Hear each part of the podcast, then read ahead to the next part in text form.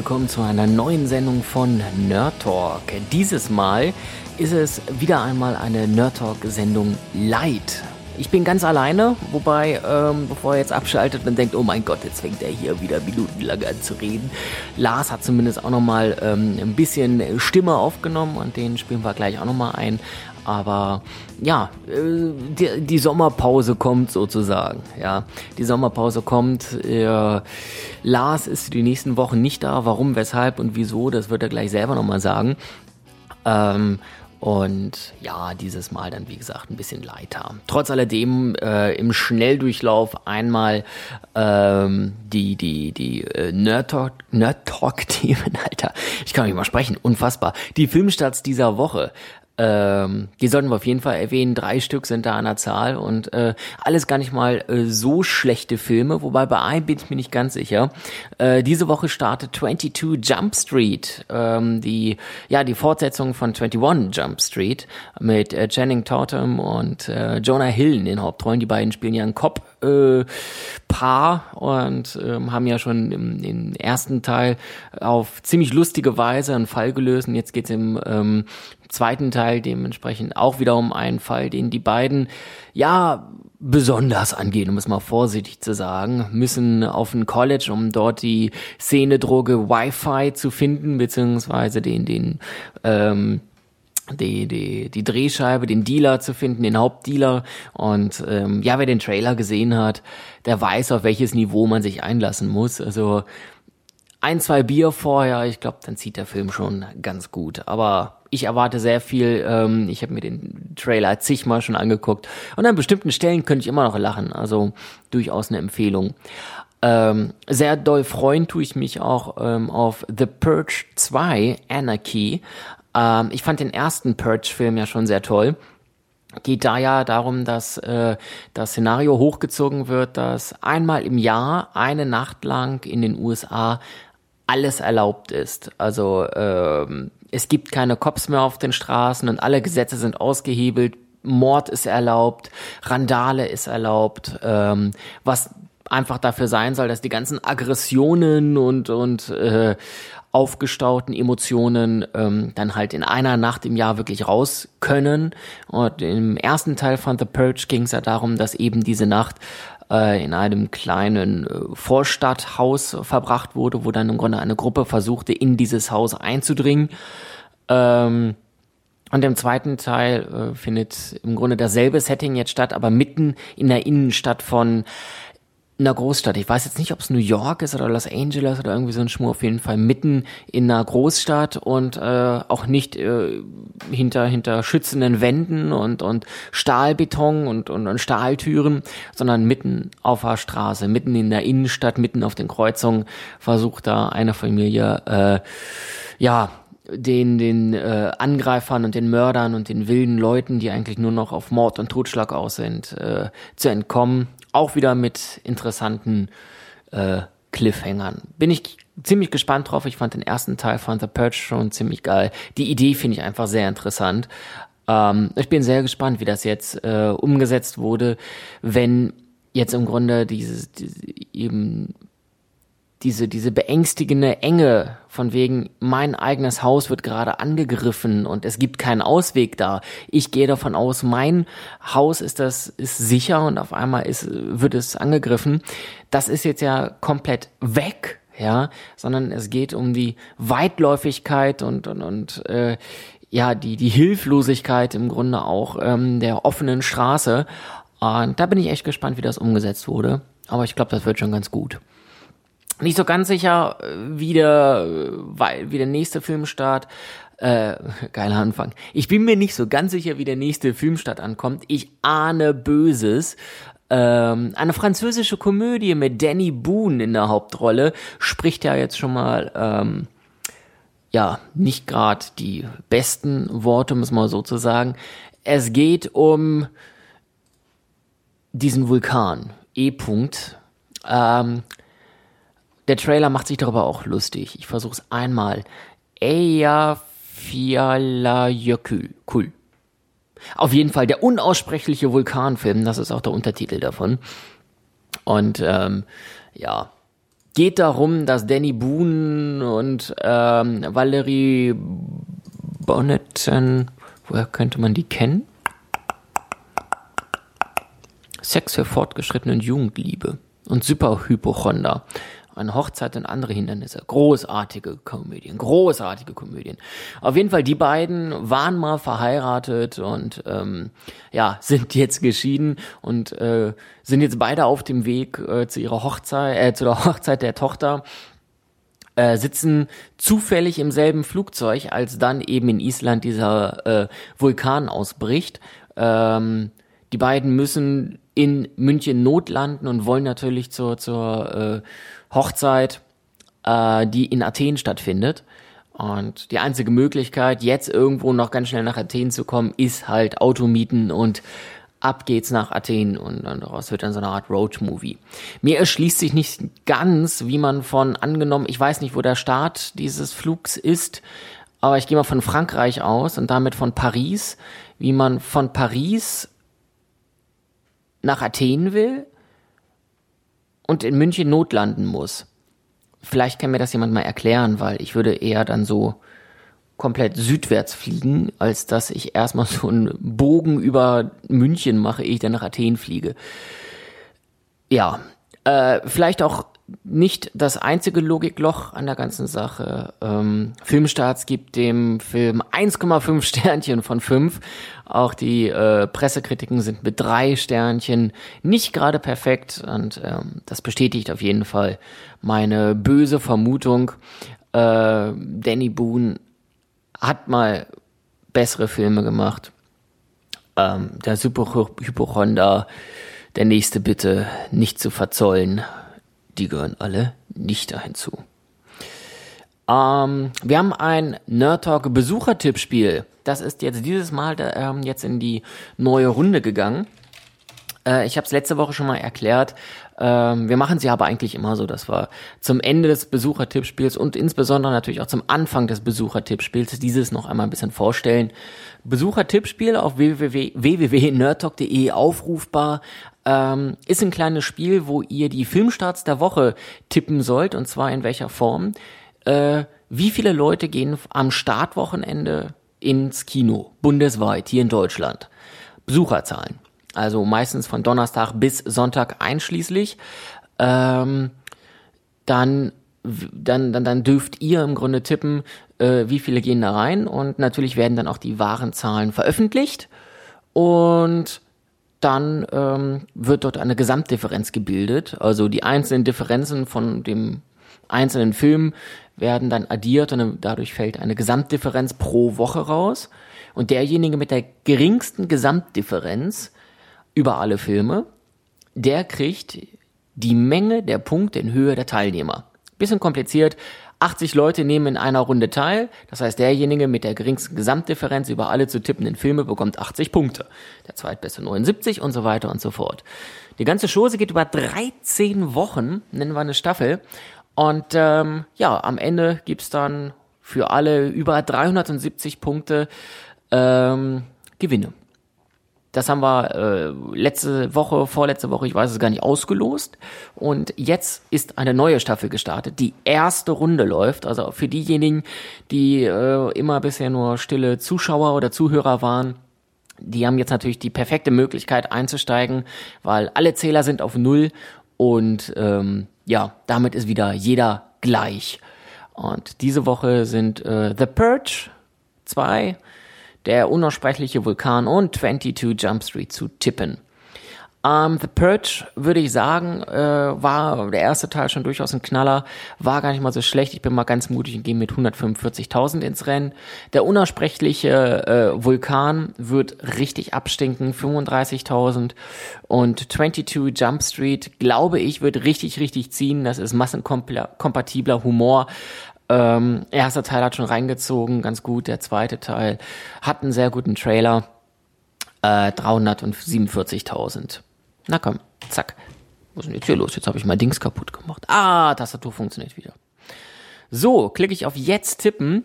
Für diejenigen, die das noch nicht mitbekommen haben, also äh, falls ihr euch versehentlich auch mal vertippt habt irgendwo, eine Null zu viel oder gar zu wenig, ähm, ihr könnt zehn Minuten lang noch den Tipp ändern, indem ihr einfach dann auf die Besucherzahl klickt und dann habt ihr die Möglichkeit, eben die Zahl noch einmal zu ändern.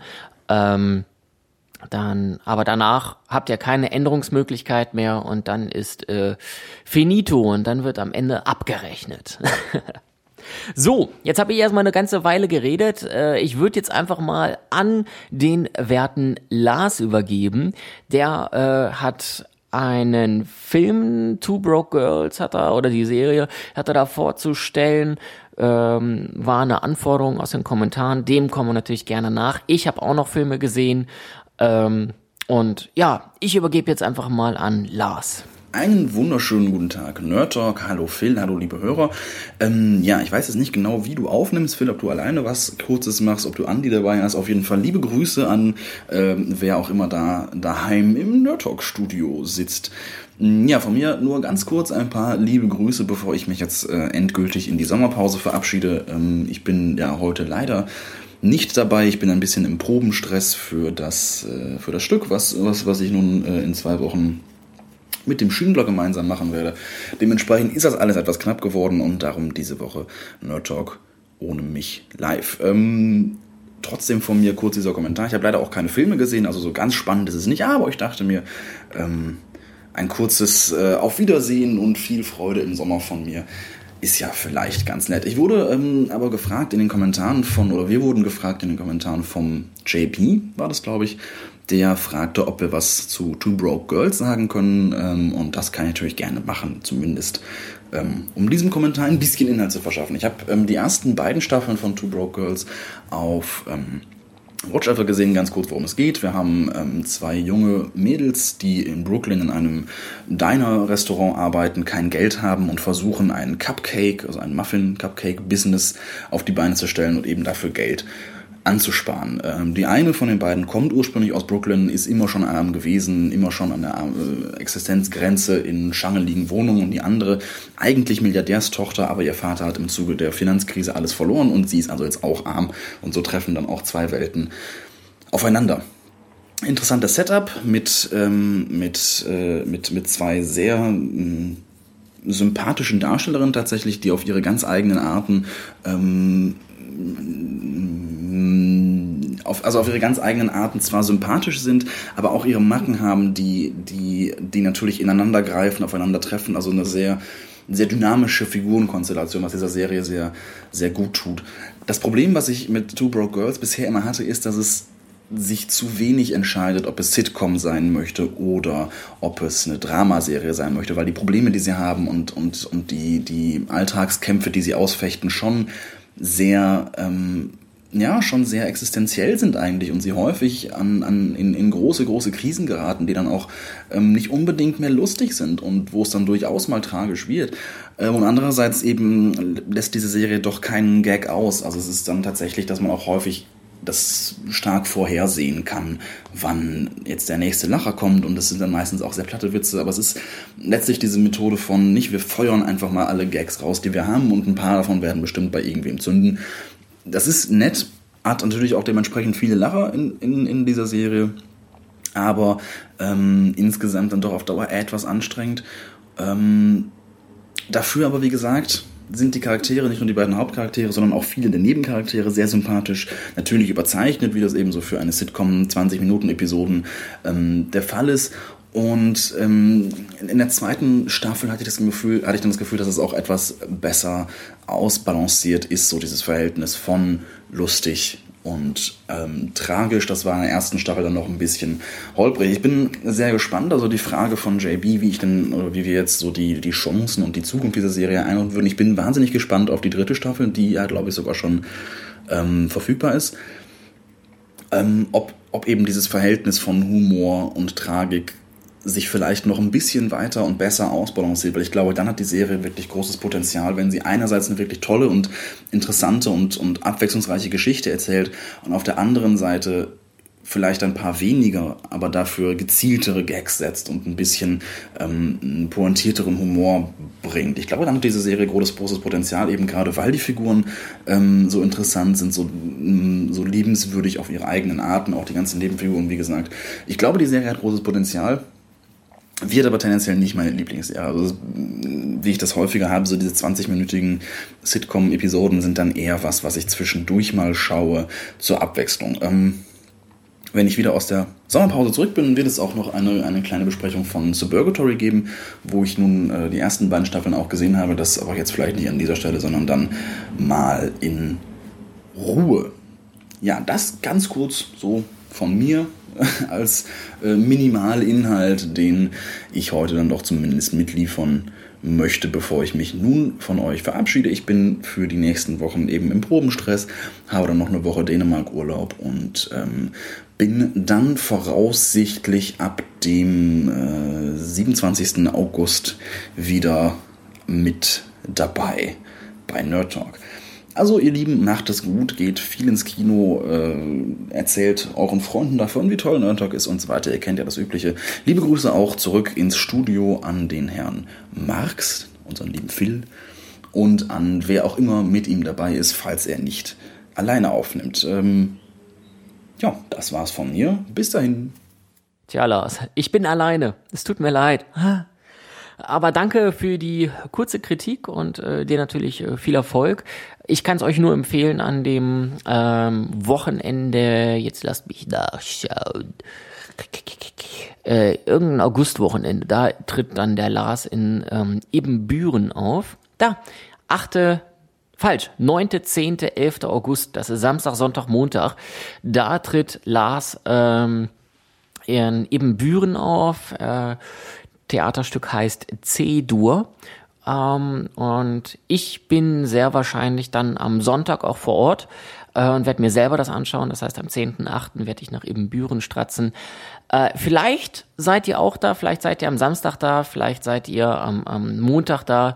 Ich glaube, Lars würde es freuen und ähm, keiner kann zwar garantieren, dass Lars dann irgendwo vorher oder nachher die Zeit findet, kurz mit euch zu schnacken, aber Lars einfach mal auf der Bühne zu sehen, alleine, alleine Lars wegen natürlich ist das sinnvoll und natürlich auch des Theaterstücks wegen, weil ich habe schon ein paar Stücke in, in Ebenbüren gesehen und ähm, es gab ein paar Experimentaldinge, aber es gab auch teilweise sehr, sehr gute Theaterstücke. Lars und Schindler machen da echt einen sehr, sehr guten Job. Also nützt es aus. Ähm, ich habe auch Filme gesehen. Nicht nur Lars hat äh, Two Broke Girls gesehen, ich habe auch noch Filme gesehen. Ich war im Kino, äh, habe mir The Raid 2 angeguckt. Ähm, The Raid 1 war ja super, irgendwie so Martial Arts in einem Hochhaus und dann ganz oben ist der, ähm, ganz oben ist der, der Master Drogenboss und irgendwie wird sich da durchgekämpft, um diesen Drogenboss da zu töten, zu finden, keine Ahnung. Richtig, richtig geiler Film, von daher habe ich auch ganz toll was von The Raid 2 erwartet. Lars hat letztes Mal schon gesagt, na ja, das kann in die Hose gehen, weil The Raid 2 geht zweieinhalb Stunden. Äh, zweieinhalb Stunden Action aufrechterhalten und Martial Arts könnte in die Hose gehen. Tut's auch. Boah, was für ein Scheißfilm. Was für ein verfickt schlechter Film. Äh, ich, also die Vorstellung hier in Hannover ist äh, um 22.30 Uhr. Vorher geht's nicht. Ja.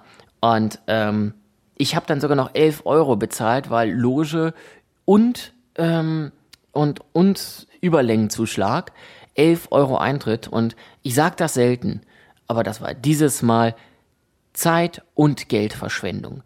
Boah, war der Film langweilig. Natürlich kannst du nicht zweieinhalb Stunden Action aufrechterhalten und das passiert auch nicht, ja? Das passiert schlichtweg nicht es ist viel zu viel Story da drin. Und diese Story, die ist so scheißen langweilig. Äh, ich weiß noch nicht mal, worum es geht in diesem Film. Irgendwie geht es um eine Familienfehde und keine Ahnung. keine Ahnung, worum es geht. Stattdessen, ja, für einen Actionfilm viel zu lange Kamerafahrten und stille Szenen, wo du echt so denkst, boah, Alter, kloppt euch die Fresse ein. Ich will da jetzt nicht irgendwie einen trauenden Menschen sehen oder irgendwie äh, lange Kamerafahrten. Leute, auf die Fresse will ich sehen. Auf die Fresse gibt's dann die letzte halbe Stunde. Das klappt ganz gut. Aber ansonsten stinken langweilig. Echt. Also lange nicht mehr so einen schlechten Film gesehen, wo ich wirklich rausgegangen bin und gesagt habe, was für eine Zeit- und Geldverschwendung. Nein, also äh, für die letzte halbe Stunde so aus dem Bauch heraus. Die macht nämlich noch Spaß, da gibt's dann auch auf der Fresse und sowas. Mit gut, gut zureden kriegt der Film zwei von zehn Sternen von mir. Und äh, das ist wirklich noch äh, freundlich.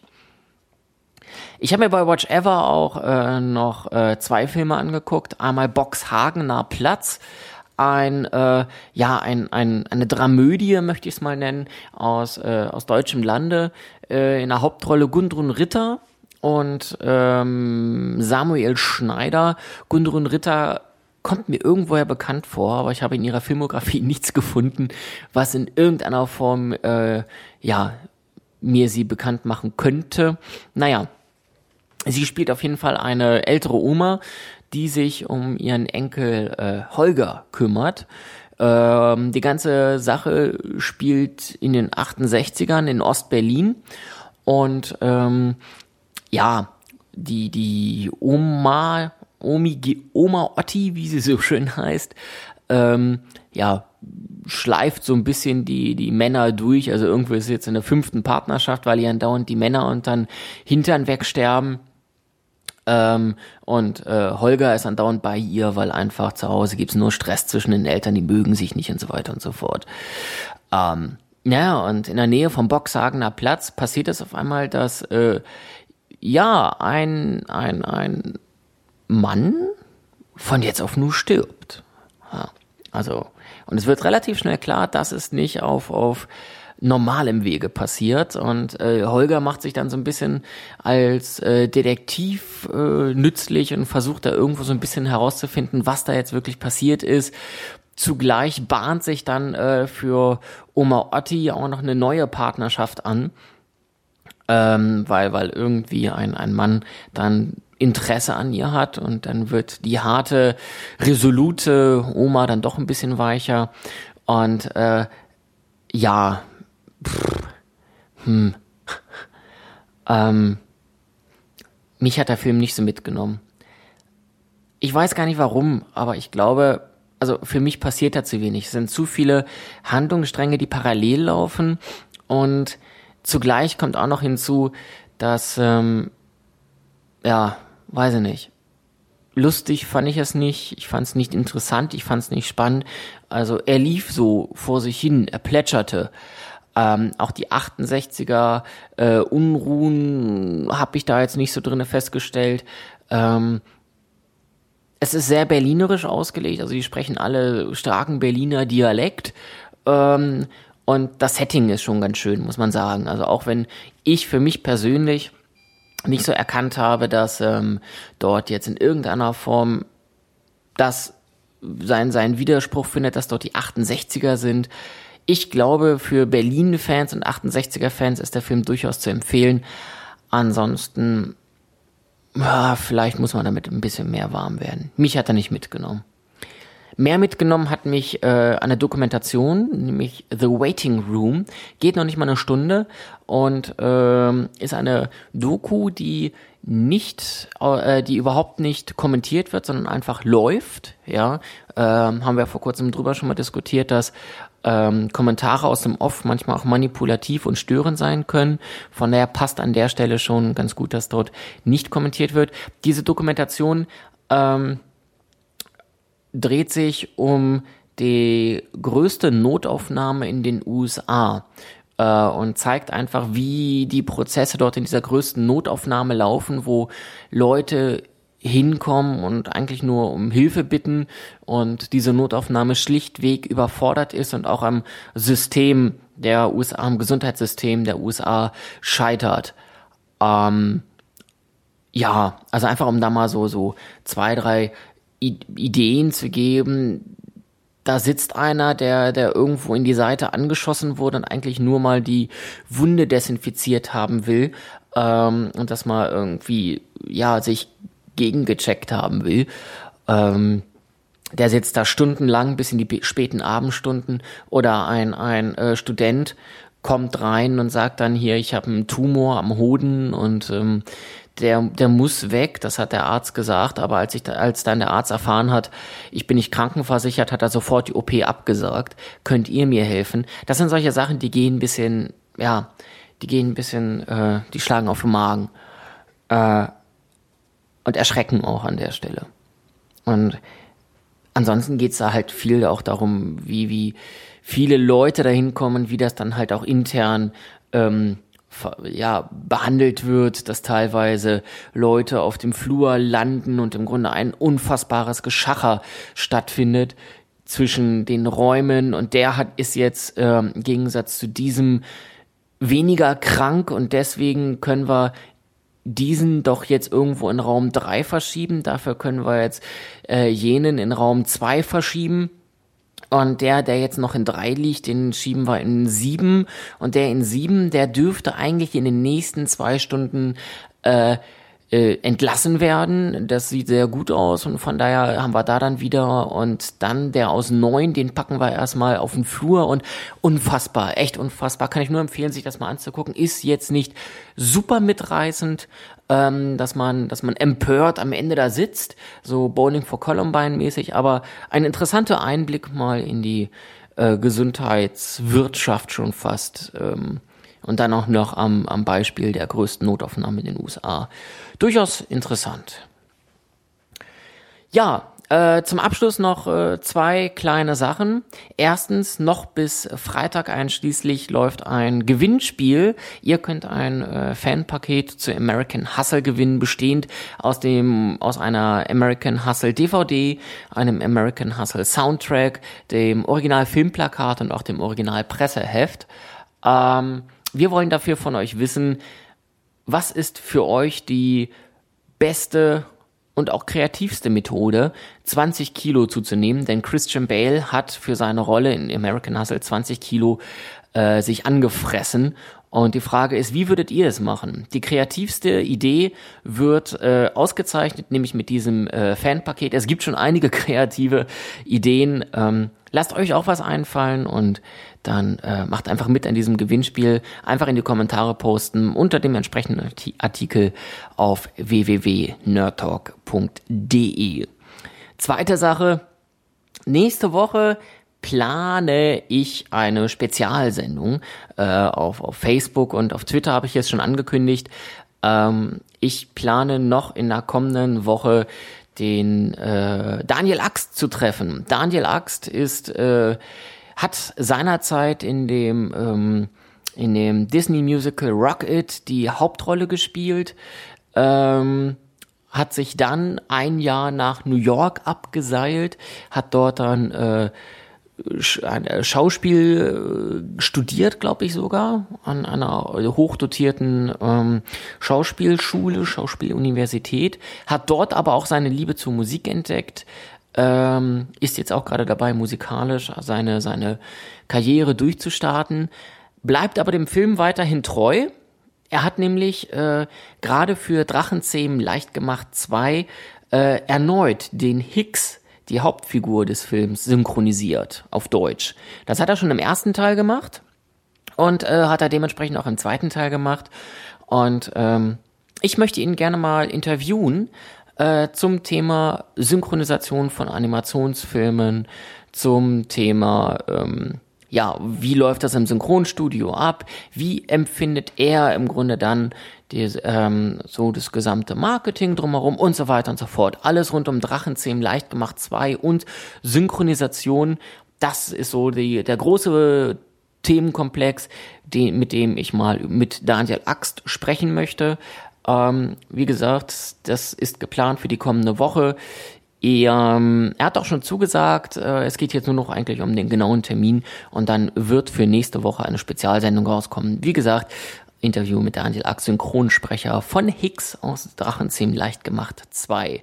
Ihr seid natürlich auch her her herzlich eingeladen, äh, selber da Fragen einzuschicken. Auch da äh, schickt eine Mail an info@nerdtalk.de oder schreibt in die Kommentare auf nerdtalk.de, äh, welche Fragen ich einfach mitnehmen soll auf Facebook kamen dann auch schon die, die ersten Fragen rein. Auch da könnt ihr natürlich gerne in die Kommentare reinposten.